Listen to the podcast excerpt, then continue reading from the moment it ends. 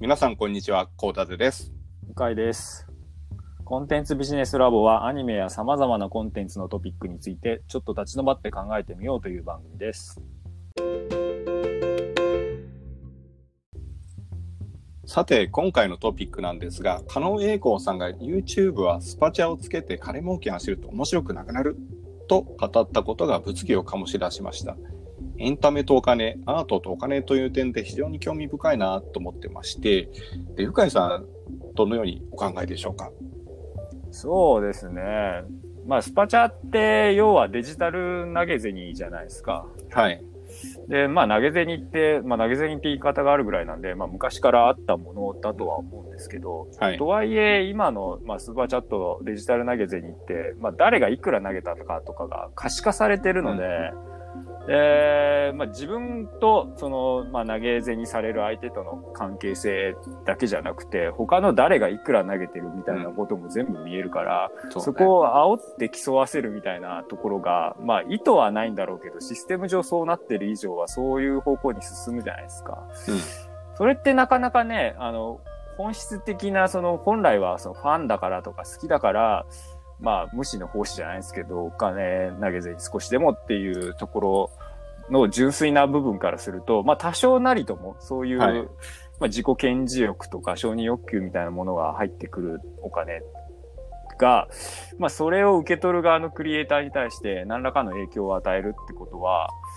なんかいいことなのか悪いことなのかって考えると、まあなかなか素直に、うん、万歳とは言いづらいなっていう気はしますけどね、僕なんかは。そうですね。あの、やっぱりお金もらっちゃうと、お金、まあ大金もらっちゃうとどうしてもこう、そっちに目がいっちゃうじゃないですか。うん。あの、ぼ、僕もそういう気合があるので、まあ、向井さんはお金にはね、なびかないかもしれないですけど、まあ、とはいえね、やっはいぱ札束でね、殴る、ほっぺた殴るみたいな、叩くみたいな表現もあるぐらい、やっぱり、麻薬的なものがありますからね、おお金は。そうですよね。まあ、あの、スパチャン限らず、まあ世の中的なものってね、そういう札束勝負っていうとこもありますよね。ただ、ただ世の中のね、そういう方向とやっぱクリエイティブ、アートの方向ってまたちょっと違うんですよね。やっぱこうクリエイターって、例えばこう1億円もらっても俺はこの絵を描きたくないとか、そういう人もいるじゃないですか。で、そういう人こそやっぱなんか面白い絵を描く人だったりするので、ちょっとそれが今ね、非常にこう、スパチャンについて、アートとお金のところで、なんか割とこう、なんかちょっと不安定になってるなっていう感じがしてるんですよね。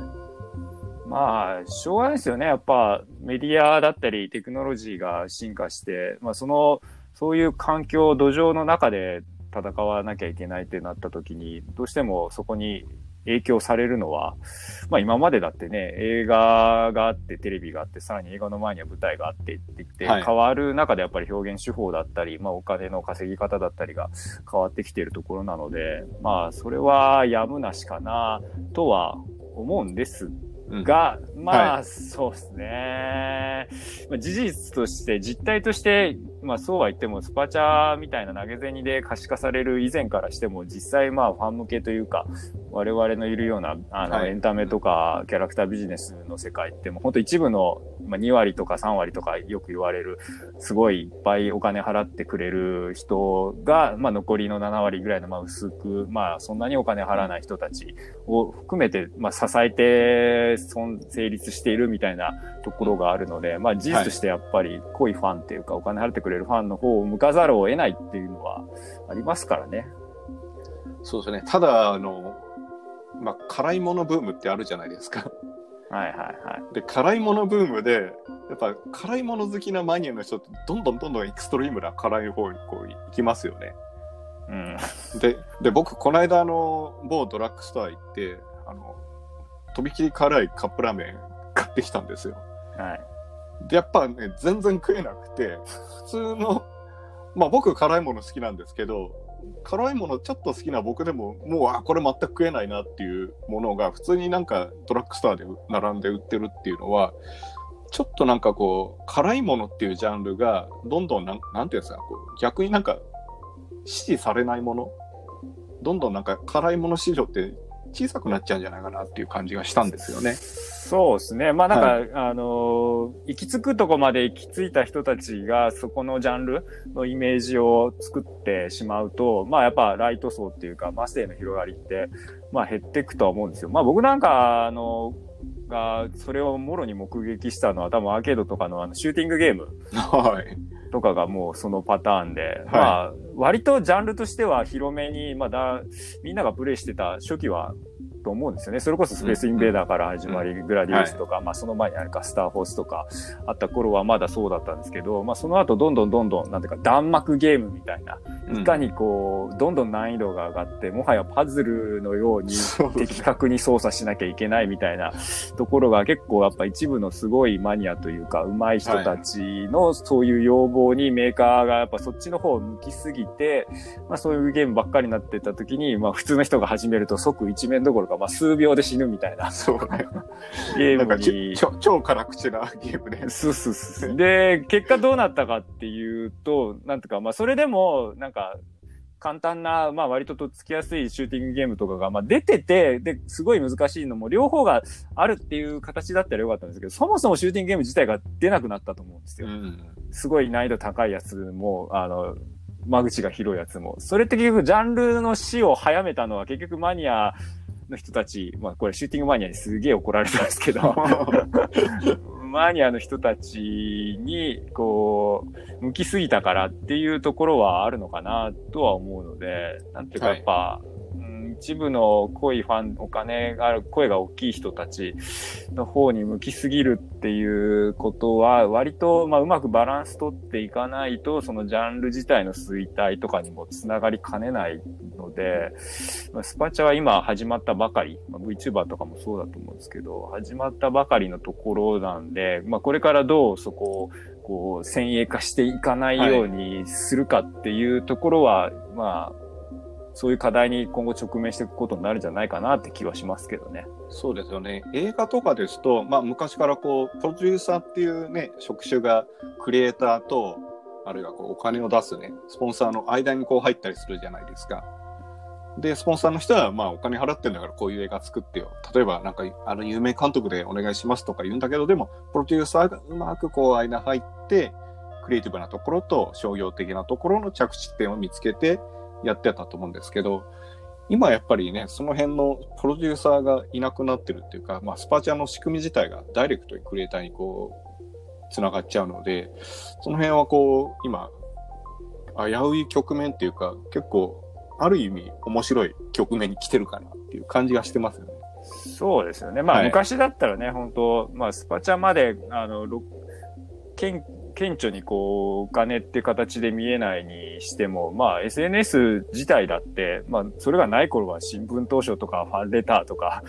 まあね、物理的な手段でしかユーザーの声ってなかなか届かないかったところが、今はちょっとね、ネット、パソコン開いてブラウザー開けばすぐ見れてしまうっていう意味で言うと、うね。はい、まあプロデューサーがいるような、まあ今まで通りのまあ映画だったりアニメだったりゲームだったり、まあ間にそこにビジネス向き合う間に入るフィルターになるような人がいるものだとしても、まあ、なかなかさらされてるっていう意味で言うと、まあ、難しい局面ですよね。そうですよね。で、この間僕、あの、阿佐ヶ谷ロフトで開催されたインディーズアニメ最前線2020っていうのを見に行ったんですよ。で、インディーズのアニメのクリエイターがこう、5人ぐらい登壇したんですけど、まあ、その中で、まあ、鵜飼さんもご存知の石川プロが出てたんですよね。で、石川プロが面白いこと言ってて、SNS で数字が出ると邪念になるって言ってたんですよ。で、純粋にクリエイティブを僕は追求したいのに、例えば SNS、Twitter とかでね、短編の、ね、10秒ぐらいのアニメ、こうアップするだけでもやっぱりいいねとか、ね、リツイート数とかっていうのはこう見えてきちゃうじゃないですか、どうしても。で、それが目的になっちゃうと、本来自分のね、作りたいものとまたちょっと違ってきちゃうので、なるべくなんかそうそういうのは見ないにしてるっておっしゃってたんですよね。難しいですよね。はい、一方で、まあ、あの、石井守監督なんかがどっかの新聞記事だかインタビューで答えてたと思うんですけど、ネットフリックスとか、なかなかこう、反応が見えない再生数も開示されないですし、まあ、あの、アニメなんか結構ね、その、地上まだまだネット普及はししてはいるものの、地上波同時視聴、まあ実況、SNS での実況みたいな文化もあったりはするので、まあ、ネフリさんオリジナル作品、あそこ独占配信作品とかだと、まあ、ほとんどこう、SNS、ウェブ上にバズが起きない、反応が見えないってなった時に、クリエイターモチベーションが湧かない、維持できないみたいなことを石井さんが言ってて、それも、うん、すごくあるよなとは思うんですよね。ななんか難しいとこですよね。そうですね。それはおっしゃる通りで、やっぱりこう、ネフリーとか、ああいうね、アマプラもそうですけど、のあの、ああいうサブスクの配信の良さっていうのあると思うんですけど、一方でこうね、アナログな劇場の良さっていうのもありますよね。で、劇場行ったらね、あ、こんな人が見に来てるんだとか、そういう反応が伝わったり、そこでね、またコミュニティがもうできたりするので、だからちょっとこう、そうですね、今その二つが並んでるっていうか、両輪でこう進みつつあって、で、ネフリの方が、ネフリというかサブスクモデルがだいぶこう映画の方の、本来の映画っていうところを侵食ししてるなっていう感じはしてますけどね。まあ、ただね、コロナで劇場のスタイルはなかなか はい。こう厳しいところもあり、まあ一方でスパチャネットの方は、まあ追い風って言えば追い風なところもあるので、そうですね、本当うん、難しいですね。あの、ちょっと今思いついたんですけど、例えば作ってる、まあ映画を例にすると、作ってる映画に対してスパチャモデルをくっつけると、おそらくちょっとなかなかうまくいかないかなと思ったんですけど、例えばその作ったものに対してスパチャするっていうんだったら、それはどうですかね？なんかか応援上、応援上への一環みたいな感じで。そこも若干葛藤があって、はい僕個人としては、スパチャみたいなものって、まあ、技術的にそうなんですけど、結局、はいまあ、クリエイターと直に、あの、つながれるもはいのじゃないですか。はい。であれば、まあ、スパチャとかそういうものは、やっぱ直接クリエイターのもとにお金が行くべきだと、うん僕なんかは思ってしまうんですよ。まあ、僕は、はい。間のあの衣制作、ビジネス側の人間なんですけど、逆はいにじゃあ、クリエイターだけで劇場にかけるとか、あの、ブルーレイ DVD にして、あの、世界中に販売するとか、そういうとこってさすがにクリエイターだけではできないじゃないですか。まあそうですね。はい。そこが、まあ、現状、我々、衣側、ビジネス側がいる、まあ、ディストリビューターがいる存在意義だとは思ってるんですけど、はい。そのスパチャのところって、まあ僕はだからクリエイターに直でお金が入るべきだとは思うんですけど、現状やっぱ今作られている、作、まあ出来上がっているコンテンツとかって、まあ、どうしてもその、まあ、ディストリビューションする衣制作側がお金を集めて作った部分ではあるので、うん。そこにじゃあスパチャを乗せたときに、それを我々、まあビジネス側が抜くのはなんか本質的におかしいとは思うんですよね。あで、じゃあ逆に直接お金が入っていいって話になると、そうすると我々いる意味がないというか。あ。はい。で、そっちのお金がいっぱい入る結果、じゃあ劇場だったりパッケージだったりのところの売り上げが、収入が減るってなると、まあ、それはそれでこちらの存在意義もみたいなところがあるので、どうバランスを取るかっていうのが、多分まだ答えがないと思うんですよ。例えば応援上映でのスパチャについては、そのクリエイターの配分を多くするとか、まあ多分そういう具ん体でやるとなると、ルール作りが必要なんだと思うんですよね。取り分をどうするのかとか、うんまああと、なんていうの、上限金額とか、はい。あとはまあ、スパチャやるのはいいんだけど、特定の人にがばかりがこう、まあ本来のデジタルじゃない投げ銭のノリに戻すっていう意味で、こう、誰がいくら払ってるかわからないようにするとか、まあ何がしかの配慮は必要だとは思うんですけどね。それをせずにいきなり導入しよう。何でも、まあスパチャ流行ってるからいいはいやっていうのには正直反対ですね。あと、映画とかだと、かかってる人がすごい多すぎてて、うん、そうですね。誰に配分すればいいんだろうとか、例えば、ね、監督、脚本、役者。そうですね。それはね、本当思います。結局、あの、スパチャ、あの、まあ、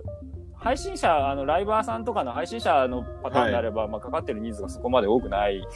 ので、まあいいとは思うんですけど、その既存の、まあゲームとかアニメとか、まあ大勢の人が関わってるやつでスパチャやった時って、まあどうしてもやっぱ目立つ役職の人、まあ、監督だったり、まあもちろん監督が全体の絵の貢献度っていう意味だと当然でかいんですけど、とはいえ、そこのまあ目立つ人が、そういうことできる人、スパチャとかあったり、できる人だけにお金が集中するっていうのも、まあなんかやっぱり違う気がしちゃうんですよね。自分そうでね名前出して、あの、ライブ配信とかすれば、それなりに人が集められるような目立つ役職の人はスパチャで自分で稼げるけど、じゃあ、例えば、まあ、動画検査とかの一人ですみたいな、もう普通の、まあ、見てるアニメ、普通の一般の方だったらこの人は何をしてるのかもうわからない。うんなかなか伝わらないような職業、役職の人。まあ、その人たちだっていないとアニメ作れないんで、そういう人たちはじゃあ、そもそもスパチャやるチャンスもないわけじゃないですか。まあそうですね。はい。で、そういう意味で、こう、なんか、まあ、共同作業でしか作れないようなコンテンツの中での格差をさらに広げるようなことになってしまうんであれば、それはスパチャはもう、あの、麻薬という意味では毒の方に近いんじゃないかな、なんて僕は思ってしまいますけどね。多分、間に入るプロデューサーさんは大変なことになりますよね。うん、まあ、とはいえなんかそこをね、うまくこう、あの、一部の目立つクリエイターだけじゃなくて、本当底辺で支えてくれている、まあ一アニメーターだったり、まあアニメーターはまだ自分ここの絵描いたとか言えるので分かりやすいとは思うんですけど、撮影の方だったりとか、まあそういう方も含めて、まあ車両班みたいな人もいるわけじゃないですか。まあそうですねいう人た。ちも含めてうまくこう配分できるような仕組みが必要なんじゃないかとは思いますよね。でも逆に言うと、例えばまあ上映権の一部ですよとか、商品化権の一部ですよとか、そう割り切っちゃうっていうのも手かもしれないですよ。まあオ、ペレーション上は。はい。ビジネスマンとしては、そういう割り切りが多分正解だと思うんですけど、まあ多分これは僕個人の問題ですね。僕がどうしてもやっぱり、まあ、あの、ジャンル全体とし、まあ、そのエンタメのジャンル全体としての発展だったりとか、まあ、そこにいるひ人の裾裾野の広さみたいなところが結局、まあ、より面白いコンテンツを生み出す土壌の上で一番大事だと思ってるタイプの人間なので、はい。なかなかね、そこを割り切れないですね。まあそうですね。あのー実際映画とかだと、まあ監督がど、どこまで作ってるかとかわかんないじゃないですか。実はあの監督はほとんどこうね、なんかこう現場で喧嘩になっちゃって、もう助監督が作ったりとか、そういうのもよくあるので、そうです結構ね、作品って難しいですよね。なんか下手すると。ね、はい。アラン・スミシーさんが世界で一番の脚本家ですもんね。そうですよね。はいあの主役はジョン・ドゥとかね。そうですね。ちょうど僕あの、ネフリでやってるセブンを見て、ああ、ケビンはいはい。ケビン・スペーシーがジョン・ドゥ役でこうですって、あなんか気持ち悪い役だなって。ちょうど。そう女性だとジェーン・ドゥだですね。確か。うんジェーン・ドゥで、そういうなんかホラー映画もあって。まあね、日本のアニメでもね、はい結構その手の偽名ありますしね。そうですね。なんかあ、アラン・スミシーって漢字で書いてる人もいましたよね。もうそれ言ったらね、皆さんご存知の宮崎さんはテルキツトムさんですもんね。あそうですよね。そうなんです、ね。ちなみにうかいさんはなんかあるんですか？そういう別の名前は。僕はないですよ。僕は別にあのクリエイティブ、あの、よっぽどのことがない限りはいやらないので、私はビジネスに徹したいので、はい。恥ずかしいですもん。自分が、自分が書いたセリフとか、まあ一部コンテンツであったりするんですけど、ちょ、ちょっと機会があって今見返さざるを得ず見返してるんですけど、いやーもう結構穴があったら入りたい夢ですね。そうですか。いや、やり直したいとかそういうことじゃなくて、ただ単に恥ずかしい。まあやり直したいはないですよ。正直、んやり直したい、うんまあ、そうですね。またやったら違うことにはなるとは思うけど、まああの時はあれでベストだと思ってやってるんで、はい。まあやり直したいは、うん、あんまないかな。逆によく、よくこんなの書いたなとは思いますけどね。今だったら書けないわ、とかはありますけど。さえ渡ってたって感じです。うん、さえ渡ってたんだか、一本ぶっ飛んでたんだかよくわかんないですけど。まあ、小川さんだっていっぱいあるじゃないですか。職務著作の担当会とかが。ああ、ありますよね。はい。そうね、確かにそうねえ。だ。だ、だいぶ話がこう、それてきましたけど。まあ、アートとお金にちょっと戻しましょうか。はい。まあ、こ こういうノリで多分ね、あの、このポッドキャストはついていくのかなっていう感じなんですけど、あのー多分、こういうポッドキャストで、まあ、うかいちゃんと僕が、例えばまあ、YouTube とかでね、こう、スパチャやるってんであれば別に OK ですよね。まあそうですね。まあそれはもうもともと、あのー我々がコンテンツみたいなところなので、うんそれに対して、まあ最初からスパチャありきで設計しているものでやる分には全く問題はないと思いますよ。そうですよね。で、で、多分、例えばこう、アニメとかゲームのね、ついて語りますよ。なんか質問ある方いらっしゃいますかって言って、で、ね、スパチャでなんかこう、誰々さん、ありがとうございます。これこうですよ。っていうパターンは、全然こう、平和というか、なんていうんですかね、普通のやり取りかなと思うんですけど、これがアイドルとか、例えばゲーム実況とかだと、またちょっとね、種類が違ってくるかなっていう感じはするんですよね。そうですね。まあ、うん、ただお金を投げるだけだと、コンテンツなのかなっていうところは、んまあ、サービスですよね。ファンサービスだとは思うんですけど、まあなんかそこで、まあメッセージと一緒に、まあそれが質問だったりになって、そこで双方向、インタラクティブなことが発生するんであれば、それはスパチャも含めてコンテンツだと思うんで、はい。そういうのは、まあ、それじゃなきゃできない技術でもあったりはするので、まあお金つけるつけないは別として、それは全然問題ないんじゃないですかね。はい。まあ一方でだから、こう、そういうものじゃなくて出来上がったものを見せるみたいなスタイルのものの時に、まあ、それこそクラファンだったり、スパチャみたいな、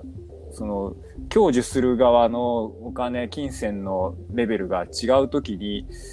その、それによって実際作るべ、作るものの内容に影響が出るとかに、受けるとかになると、またそれは違ってくるので、うん。そこの線引きじゃないですかね。まあ最初から、だからクラファンとかはもう最初からリワードですよってはいはい決まってるんで、あくまでまあ、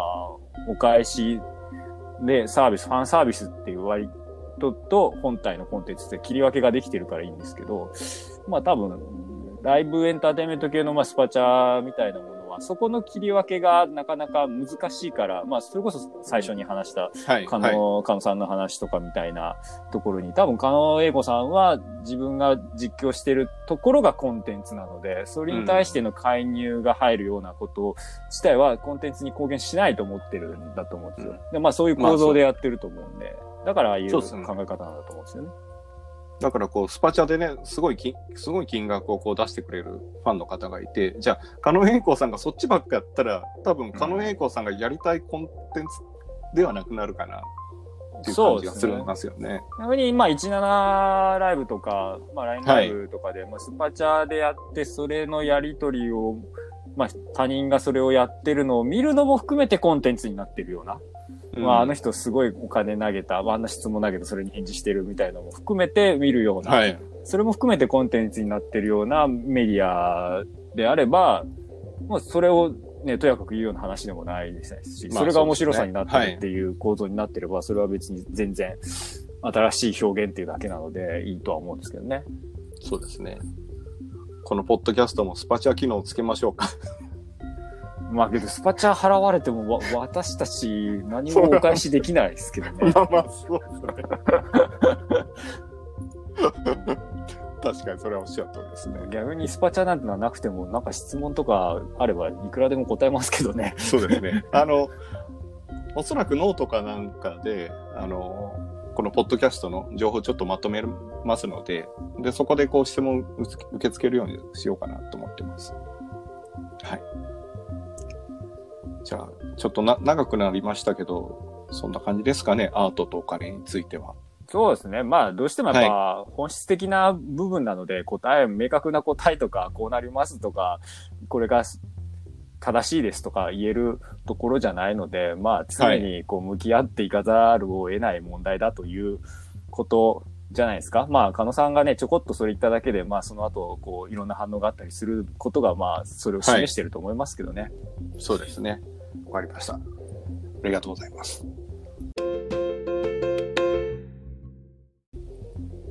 というところで今回はエンタメとお金についてお話ししてみました。ではまた次回お会いしましょう。